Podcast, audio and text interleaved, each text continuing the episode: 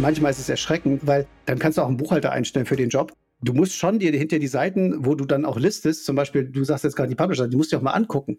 Und, wir, und da bin ich selber nicht frei von. Vielfach haben wir Seiten gehabt, wo ich sage, ja, da kam dann zwar irgendein Traffic rein, und dann habe ich mir dann hinterher angeguckt, was auf der Seite dann war. Und dann habe ich gesagt, was ist das denn?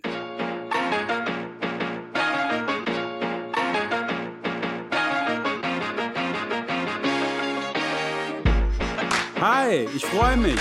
Willkommen zu Next Level Time for Learning. Hallo, hier ist euer Navid. Willkommen zu einer weiteren Folge von Next Level Time for Learning. Diesmal mit Tim Seewüster. Im ersten Teil sprechen wir über seinen Werdegang im Affiliate Marketing. Habt sehr viel Spaß bei der Folge. Euer Navid. Hallo Tim, ich freue mich, dass du bei mir bist. Stell dich mal vor. Hallo Navid, ich freue mich auch sehr bei dir zu sein. Danke für die Einladung. Tim Seebüster, mein Name. Ich bin leider 49 Jahre alt geworden dieses Jahr. Mir fiel auf, wie alt ich geworden bin. Und insofern liegt da schon ein bisschen, äh, ja, ein bisschen Wasser den, nicht nur den Rhein, sondern die Spree mittlerweile auch runtergeflossen.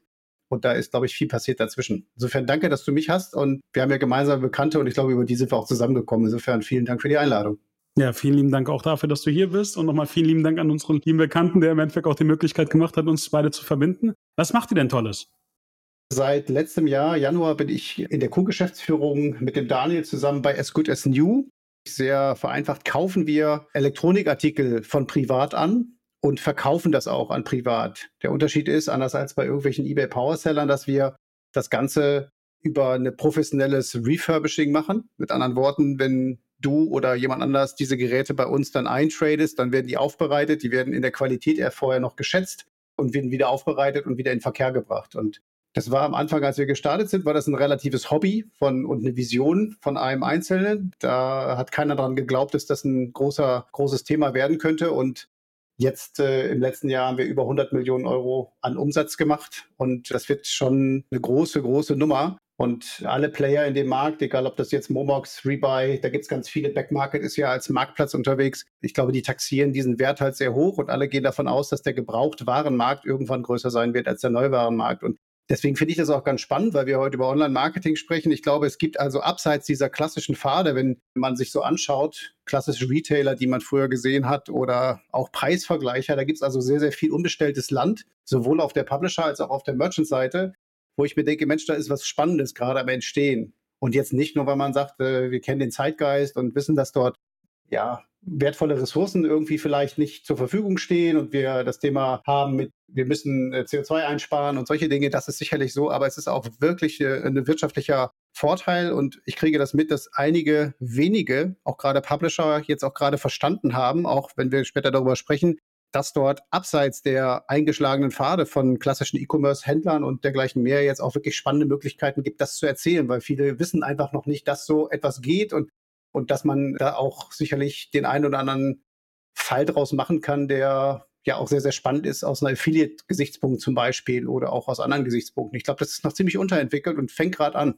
Und das ist vielleicht als Überleitung vielleicht zu meinem Werdegang.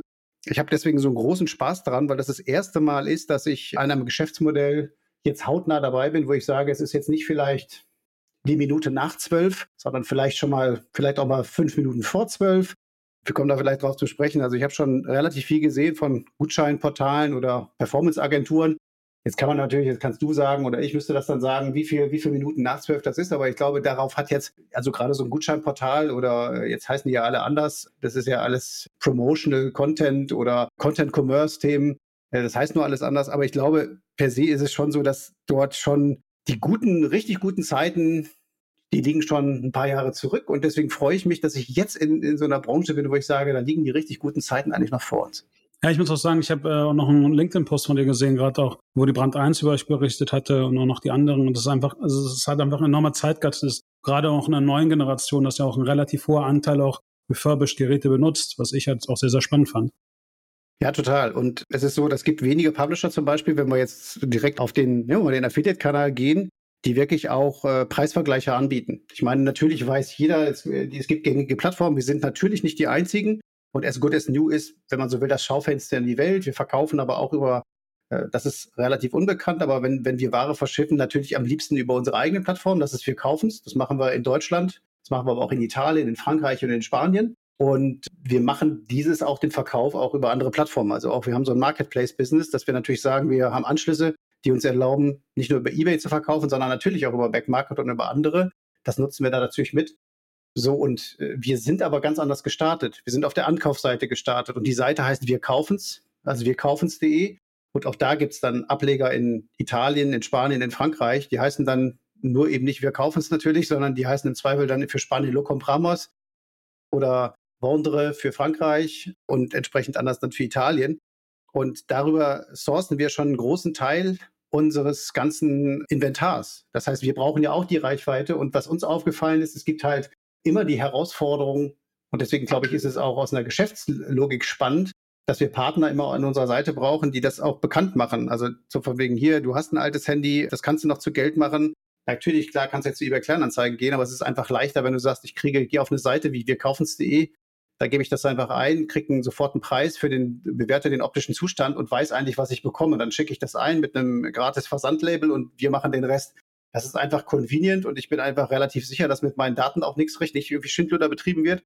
So, da gibt's halt jetzt mal aus einer Online-Marketing-Sicht gesprochen, wenige Partner, die das so verkaufen oder auch so uns helfen mit der Reichweite, um zu sagen, hast du dir schon mal überlegt, was du damit machen kannst? Vergleich doch mal den Preis. Da gibt's ein paar Partner, jetzt wir kaufen es jetzt einer davon. Und das war mir so vorher nicht bewusst, weil natürlich kennt jeder gerade bei Elektronikartikeln, also das geht natürlich, wir machen das für Smartphones, wir machen das für Tablets, wir machen das für MacBooks, also für die ganze Batterie von Dingen, die jungen Menschen Spaß macht und nicht nur jungen Menschen.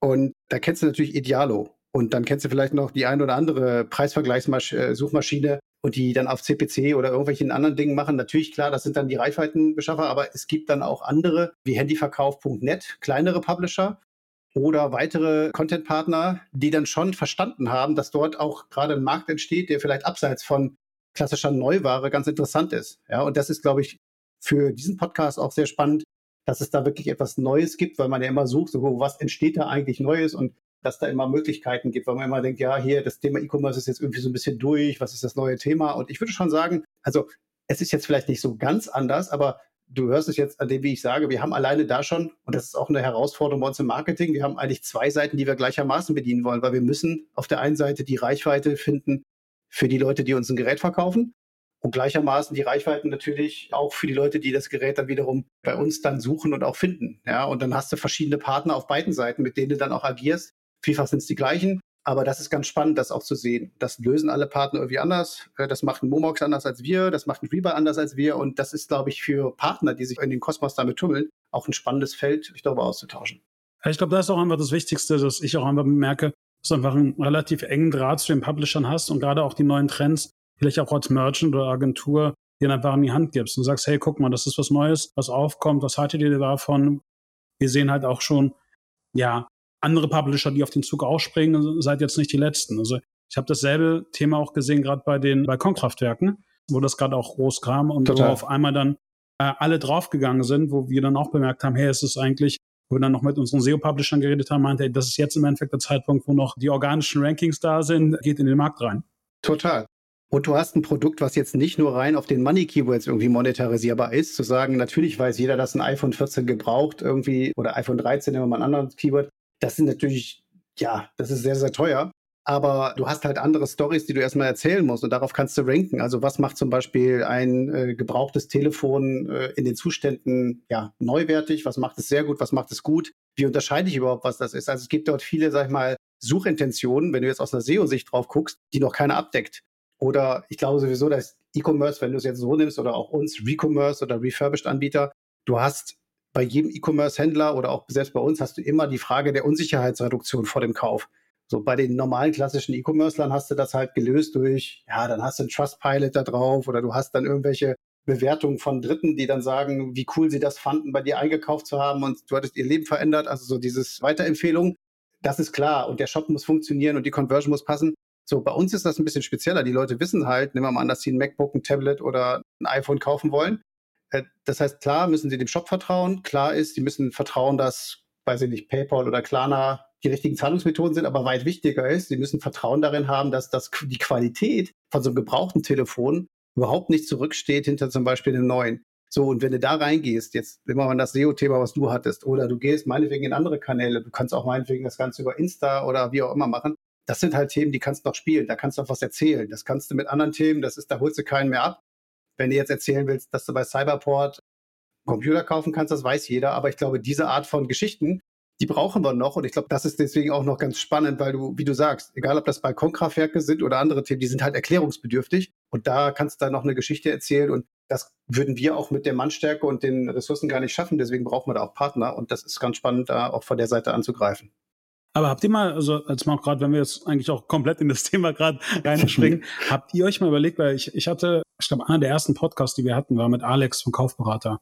Und das ist ja im Endeffekt einer der größten Amazon-Publisher, die mhm. es gab. Und die hatten halt auch immer, immer, immer gesagt, hey, die API von Amazon ist halt super. Und ich meine, Amazon bietet ja auch noch die Warehouse-Deals an, was aber eigentlich ja nur nicht äh, eher zurückgeschickte Ware ist, dass man halt einfach nochmal mit den großen Produktvergleichern, davon gibt es ja irgendwie vier, fünf in Deutschland redet, und sagt, äh, ob man nicht dasselbe nochmal für den Refurbished-Markt aufbauen möchte. Weil das war ja, sage ich. Absolut. Total. Ich bin da komplett einer Meinung. Ich will jetzt hier nicht Geschäftsideen dann irgendwie nach draußen drehen, wo ich dann sage, jetzt habe ich eine in den Markt gesetzt, die dann da ist. Aber ich glaube in der Tat, dass ich komme mit einer anderen Idee, die, ich glaube, Ideen sind jetzt gar nicht mal so die, ja, also eine Idee kann jeder haben. Ich glaube, es ist wirklich die Umsetzung.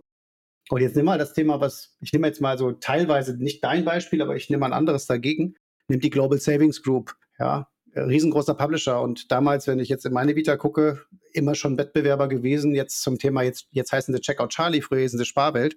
Und ähm, ja gut, jetzt nennen die das Content Commerce, aber was sie ja machen ist, dass sie White-Label-Lösungen einbinden in mediastarke Reichweiten, starke Seiten. Also für die, die es nicht wissen, das sind dann so Seiten wie gutscheine.fokus.de, gutscheine.chip.de, die werden bespielt durch einen sogenannten Mediapartner und letztlich geht es darum, ja, wer letztlich die Reichweite abschöpft und wer dann die, die Traffic letztlich umlenkt, dann in die entsprechenden Shops. Und ich glaube, da passiert sehr viel, egal ob das jetzt mein alter Arbeitgeber RTL ist, die dann genau solche Vergleichsportale jetzt auf ihren Entitäten laufen lassen. Du lässt bei RTL kannst du ganz viel Preisvergleicher machen, ich glaube auch Testberichte, das haben die alles drauf.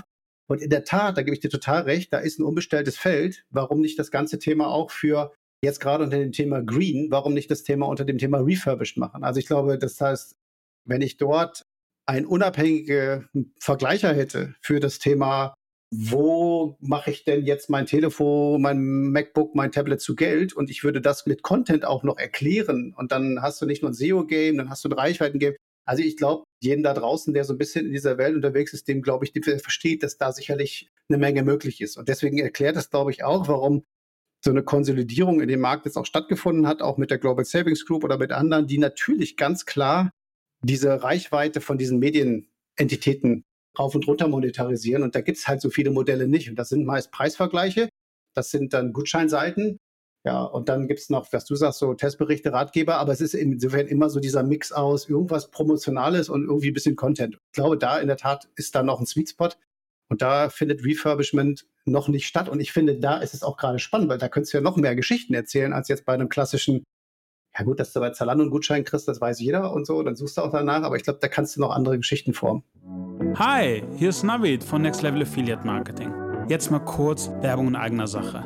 Sollte der Podcast euch gefallen, was ich echt hoffe, abonniert einfach unseren Kanal. Das könnt ihr bei Spotify, das könnt ihr bei Google Podcasts, das könnt ihr bei Apple und hinterlasst uns mal eine Review. Wir würden uns riesig darüber freuen. Das Wichtigste für uns ist, die Reichweite des Podcasts zu erhöhen, damit wir einfach noch mehr Leute erreichen und von unserer Industrie begeistern können. Vielen lieben Dank an euch.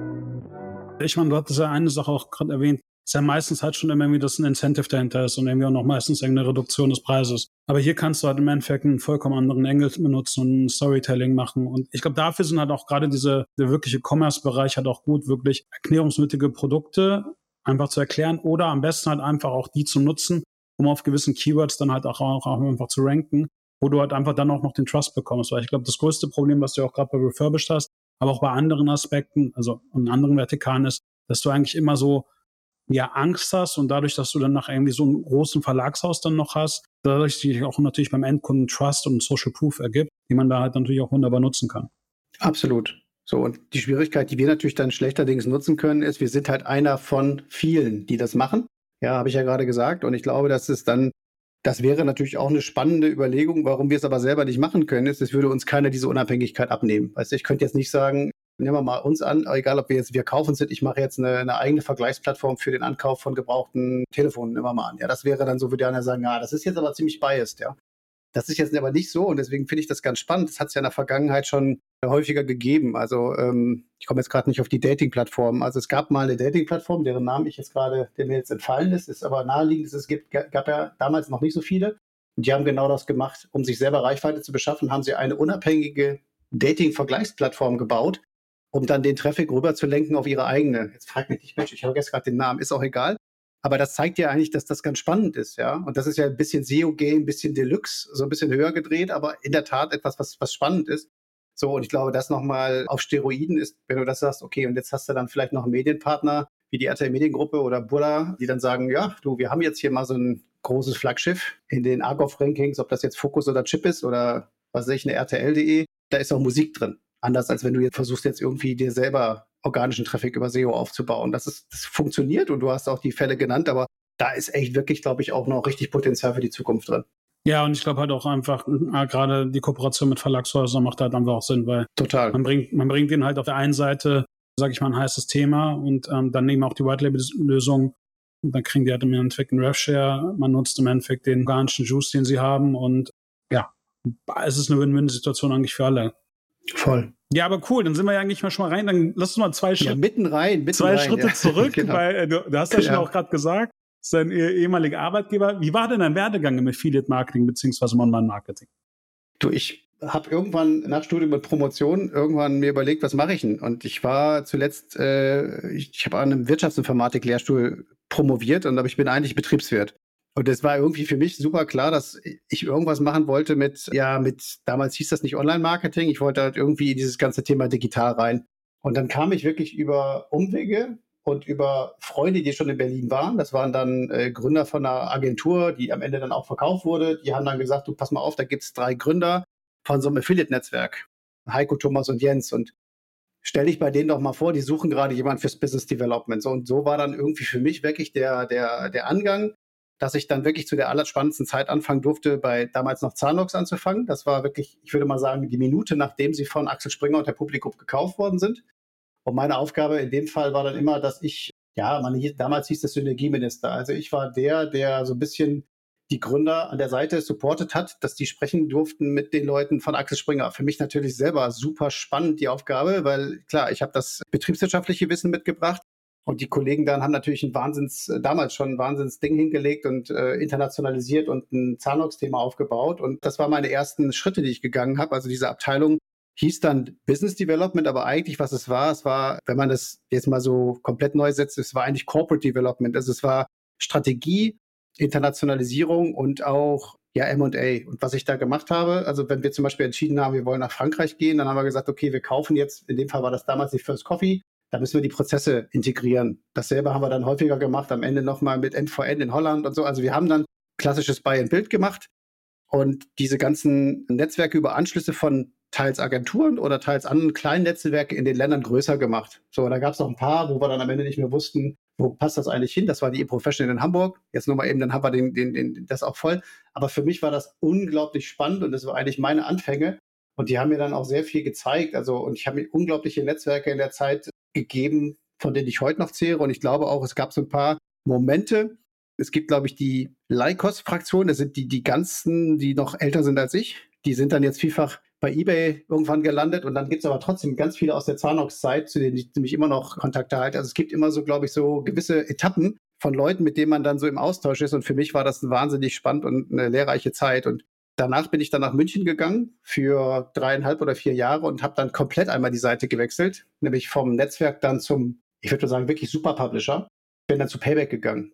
Da haben sie gesagt, so, pass mal auf, wir brauchen genauso einen wie dich, nämlich der das Digitale schon irgendwo anders gemacht hat. Der, der Pitch war wirklich, wenn du hinkommst, entweder machst du alles falsch, dann läuft es genauso wie vorher, oder du machst ein paar Sachen richtig und dann geht es richtig ab. So, und das hat mir richtig viel Spaß gemacht. Und am Anfang habe ich wirklich so, so Projekte mit angeschoben, die am Ende jetzt erst so ein bisschen auch zu sehen sind, wie jetzt zum Beispiel dieses Zahlen mit Payback oder dass diese ganzen Coupons, die früher noch der Post waren, dass man die dann digital auch auf die Endgeräte bekommen hat.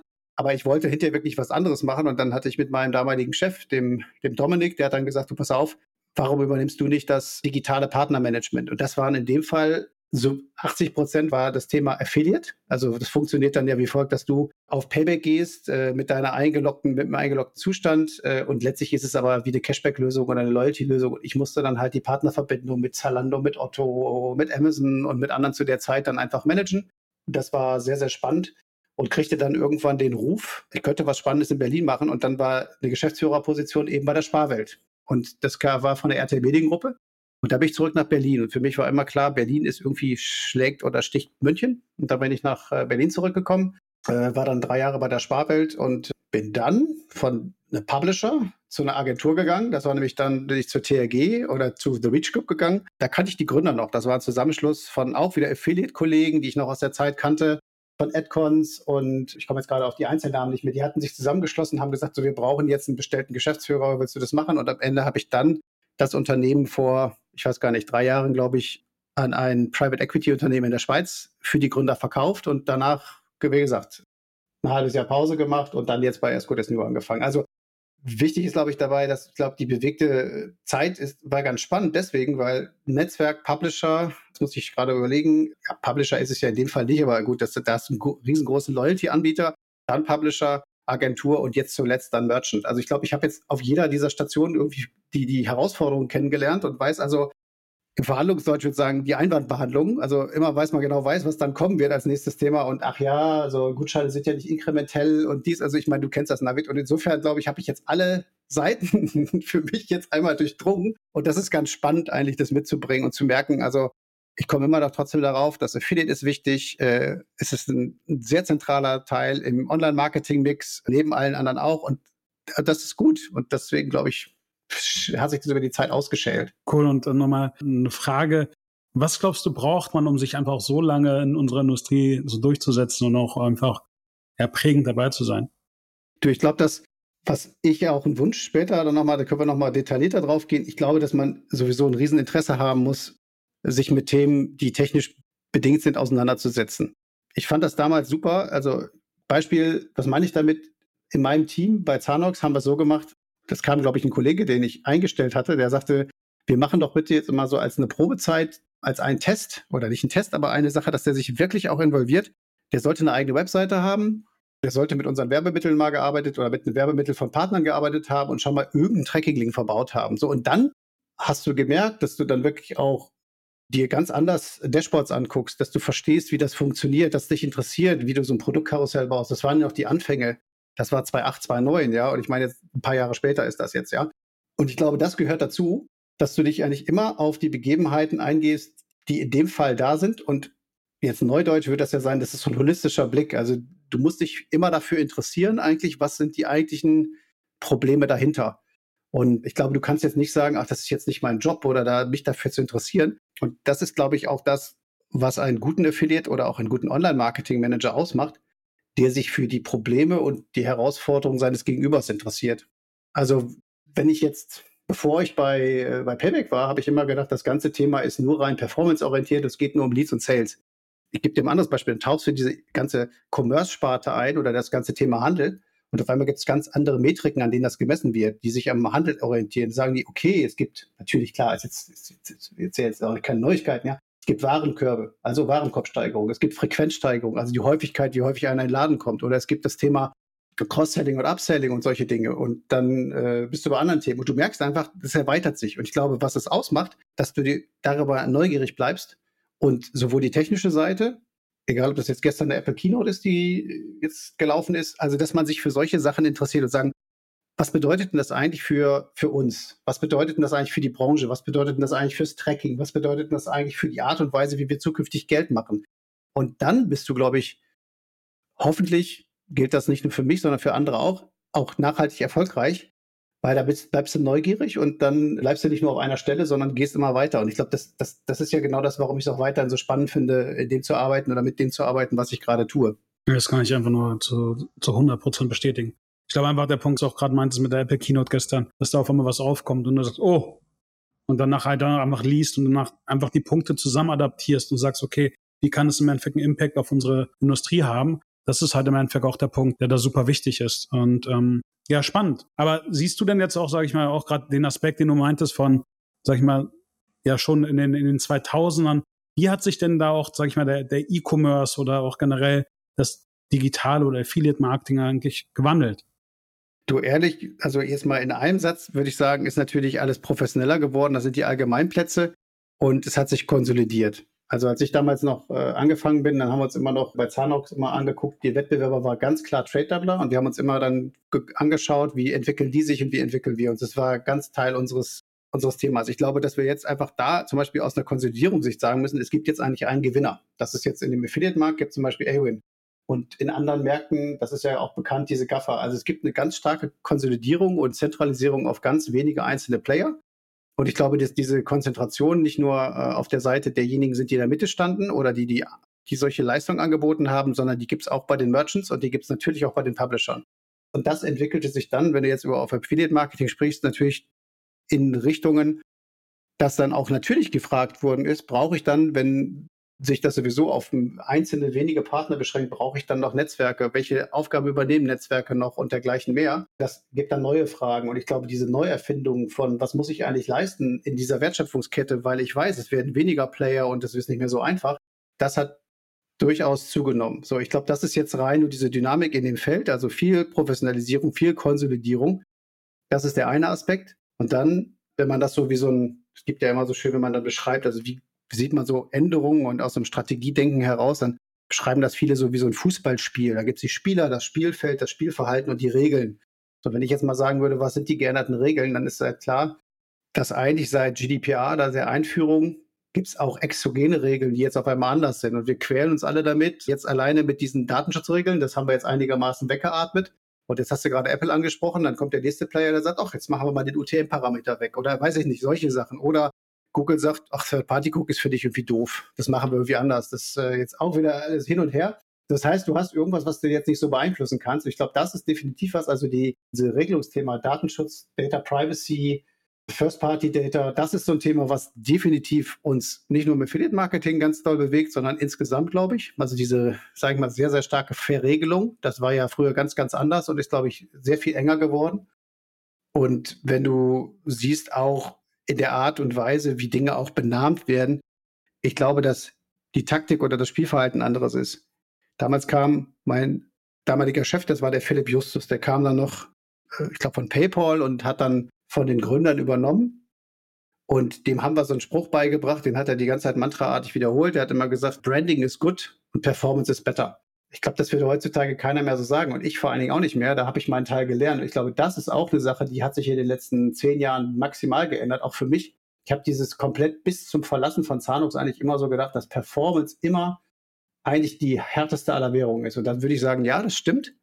Ich glaube nur, dass sich damit das, gerade das Thema Affiliate Marketing in genau die Ecke begeben hat, wo sie jetzt gerade stehen, dass vielfach auch Reichweite zu, zu günstigen Preisen gegeben worden ist. Und das hat dazu geführt, dass jetzt einige anfangen, so mit WKZ-Konstellationen und mit irgendwelchen Branding-Aspekten zu sagen, auf einmal heißt das Content Commerce, es ist anders genannt, und aber eigentlich ist es schon das Gleiche, aber man zahlt eigentlich ja nicht nur für das Thema der Reichweite oder für die Transaktion, sondern man zahlt dann im Zweifel auch für ja, das Brand des Partners mit. Und ich glaube, das ist auch legitim. Und das musste ich persönlich auch in der Zeit lernen, wo auch meine Ansprechpartner bei Payback mir damals gesagt haben, es kann doch nicht sein, dass du hier meinst, dass du diese Fläche jetzt hier rein auf Performance gibst. Was meinst du, was denn die Alternativwert ist, wenn wir die jetzt irgendeinem anderen Player geben, der dann jetzt einfach nur schreibt, dass er da irgendwie neuen Joghurt drauf verkauft? Ich glaube deswegen, das ist auch etwas, was in der Zusammenschau äh, diesen Markt so spannend macht. Jetzt alle diese drei Effekte zusammen, weil du am Ende sagst, okay, jetzt wird das Thema Tracking und das Thema Data Privacy wird viel, viel schärfer. Das Thema Reichweite wird knapper aber trotzdem willst du deine Werbung irgendwie an Mann oder an Frau bringen. Und am besten, wenn es schon nicht segmentiert geht, dann zumindest auf Umfeldern, jetzt bist du wieder bei einem sehr klassischen Begriff, bei Umfeldern, die dann auch zumindest sehr hochwertig sind. Ja, und ich glaube, das wird dann auch schwieriger werden, dass auch selbst Leute, die das sagen, sagen, ja, es gibt dann immer noch das Thema, je besser du tracken kannst, desto schöner ist das für alle. Aber du wirst dann auch in den Erlösmodellen wahrscheinlich auch eine Hinwendung haben, dass du viele Themen hast, wo du dann ein WKZ oder ein bisschen Brand dazu geben musst, und ich glaube, das sehe ich immer mehr kommen, weil die anderen Kanäle, Google und Co. werden ja auch nicht günstiger. Und die Player werden professioneller, die wollen Gehälter zahlen. Und ich glaube, das ist so ein bisschen, das den Ball treibt. Und deswegen finde ich, fließt das alles ineinander. Das ist, wie ich finde, genauso das Spannende, was ich seit 15 Jahren jetzt sehr, sehr stark beobachte. Also, dass wir nicht nur die Player an sich, dass die immer viele Sachen unterschiedlich oder miteinander sich verquicken, sondern auch diese Erlösmodelle untereinander. Also wo man früher gesagt hat, es ist nur Performance, die reine Währung und das wird immer mehr aufgebrochen. Also da gibt es sehr viel Bewegung, sehr viel Hybrid. Also sehr viel nicht mehr schwarz und weiß, sondern wirklich sehr viel Graustufen dazwischen. Ja, ich glaube, also was du auch meinst, gerade was die Konsolidierung angeht, ich glaube, was man auch da nochmal reinpacken sollte, ist halt Schnelligkeit. Also was ich halt auch merke, gerade umso, umso größer die Player werden, umso langsamer werden sie. Und das bringt wiederum auch, ja, sage ich mal, Platz doch für, für schnellere Akteure. Also wenn man noch bedenkt, klar, irgendwie Platz eins in Deutschland, was Netzwerk angeht, ist, glaube ich, darüber braucht man nicht diskutieren. Aber wenn wir auch allein bedenken, was jetzt irgendwie auf den, auf den Plätzen dahinter ist, was da für eine Bewegung in den letzten Jahren war, glaube ich, geht da halt noch einiges. Und eine andere Sache, die ich halt auch sehr, sehr spannend finde, ist halt, ich glaube, die Problematik des Performance-Basierten ist ja, ich glaube, im Nachhinein musst du es einfach runterkalkulieren auf irgendwie auf einen CPC oder auf einen EPC und dann gucken, was du da bekommst.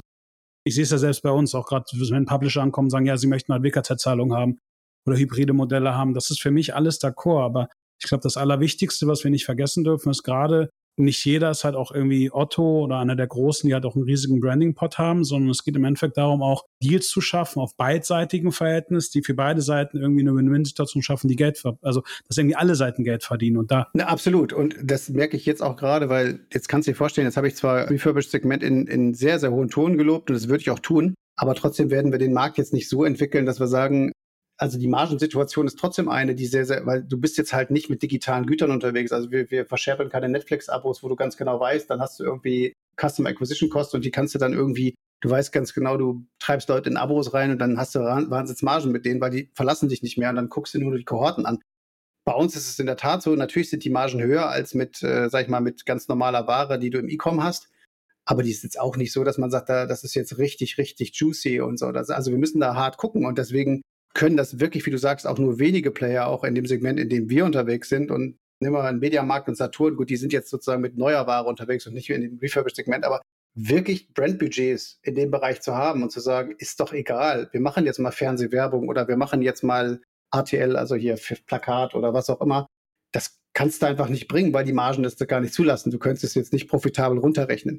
Und was wir in dem Fall dann natürlich machen, ist genau das, was du jetzt auch ansprichst dass wir versuchen, immer so ein, so ein Twitter hinzugehen, zu sagen, ja, es muss dann immer auch auf irgendwas einzahlen. Es muss dann, es wird irgendwie auch in die Kur gerechnet. Also äh, die Kosten gegen den Umsatz gerechnet. Das muss sich schon zeigen. Natürlich gehst du mal einen Versuch ein und sagst, komm, ich muss mal einen längeren Atem haben. Schaffe ich damit irgendwas zu bewegen? Ist es eine andere KPI? Kriege ich da vielleicht ein paar Leute, die ich vorher nicht bekommen habe? Das sind dann aber eher so diese ganz klassischen Experimentierfelder, um zu schauen, ob da was geht. Aber ich gebe dir total recht, das wäre so ein bisschen ein schöner Traum zu sagen, ach komm, lass uns doch jetzt einfach mal wie früher. Ja, das ist halt einfach teuer. Wir müssen jetzt einfach mal so einen ATL-Flight machen und äh, Fernsehwerbung und da kostet der Spot die Produktion allein 500.000 Euro und dann brauchen wir, um Deutschland zu bespielen, brauchen wir erstmal 4 Millionen, ja. Das geht nicht, ja. Also insofern ist das schon das Spannende, dann auch zu gucken und das macht dich eigentlich, auch wenn es manchmal echt schmerzt, kreativ, weil du dir eben nicht eben sagst wie früher, klassisch, okay, ich habe jetzt ein Mediabudget und splitte das jetzt runter auf die Kanäle und dann gucken wir mal am Ende, was bei rauskommt. Ich muss ja nur Awareness aufbauen, sondern ich muss es irgendwie tiefer gestaffelt machen und dann hast du total recht, dann kannst du nicht nur rein sagen, das ist, kannst du hart am Sale oder Lead lesen. Ich halte auch ehrlich gesagt von Attributionsmodellen, egal ob irgendwelche Badewannen, das ist ganz schwierig, wirklich zu sagen, was ist der Wertbeitrag. Du musst es eher mit Hypothesen verbinden, wo du sehr klar bist, also jetzt nicht so sehr die Attribution eines Sales zu sagen, also ob jetzt wer jetzt wirklich beigetragen hat, das zu sagen oder wie du jetzt eine Wertigkeit ableist, finde ich unglaublich schwer. Ich glaube aber, was man schon sagen kann, ist, dass man bestimmten Kanälen heuristisch oder so gedanklich bestimmte Effekte zuweist und sagt, ich habe mir deren Seite mal angeguckt und glaube wirklich, dass die einen Brand-Effekt haben. Ich glaube, ich möchte da gerne sein. Und wenn die mir dann noch transaktionalen Traffic liefern, dann ist das wahrscheinlich eine Sache, die total super ist und das wirklich gut ist. Und ich glaube, das zusammenzubringen, ist auch eine hohe Kunst, weil das zeigt auch, dass derjenige, der Online-Marketing richtig verstanden hat, auch versteht, dass es eben nicht nur um eine harte KPI geht, zu sagen, ich messe jetzt mal Sales und Leads, sondern ich verstehe, was da passiert. Ein letzter Satz von mir dazu. Manchmal ist es erschreckend, weil dann kannst du auch einen Buchhalter einstellen für den Job. Du musst schon dir hinter die Seiten, wo du dann auch listest, zum Beispiel, du sagst jetzt gerade die Publisher, die musst du auch mal angucken. Und da bin ich selber nicht frei von. Vielfach haben wir Seiten gehabt, wo ich sage, ja, da kam dann zwar irgendein Traffic rein, und dann habe ich mir dann hinterher angeguckt, was auf der Seite dann war. Äh, dann habe ich gedacht, was ist das denn? Ja, das war dann irgendwie so, ein, so, ein, so, eine, so eine zwischengeschaltete Seite, die hatte null Mehrwert. Das war wirklich gar nichts, wo ich gedacht habe, also weder ist das irgendeine Performance-Sache, äh, noch hat das irgendeinen Beitrag geleistet auf die Brand. Das ist einfach nur ja, irgendwie so eine Mautstelle, die, die einer gut, gut bewirtschaftet und dann sagt, okay, ich kassiere jetzt mal ab und hänge mich da irgendwie rein. Und da gibt es, glaube ich, viel von. Und dann bezahle ich lieber für qualitativ hochwertiges Brand, aber dafür dann vielleicht etwas weniger transaktional. Und da muss ich immer genau hingucken. Das heißt, ich muss wirklich, wie du auch sagst, mit dem Partner dann auch im engen Austausch sein, dem auch mein äh, Geschäft erzählen, auch mal sagen, lass uns mal Folgendes probieren, lass uns mal, äh, weiß nicht, ein, zwei Deals machen und dann sagst du mir, was gut funktioniert hat, weil da kann ich wiederum auf mein Produkt wieder Rückschlüsse nehmen und da kann ich was lernen. Also das auszudrücken rein in Sales und Leads ist äußerst schwer. Und das ist, glaube ich, so so ein Learning, was ich mitgenommen habe. Auch wenn ich noch viel stärker natürlich immer unter dieser Budget-Constraint stehe und sage, das muss ich rechnen, das muss ich rechnen, das muss ich rechnen. Also mir diese Freiheit auch immer jeden Tag zu erkaufen, das ist, glaube ich, die größte Herausforderung. Ich hoffe, der erste Teil der Folge mit Tim hat euch gefallen. In zwei Wochen gibt es den zweiten Teil, wo wir weiter vertieft auf die Themen eingehen. Also, bleibt gespannt. Euer Navid.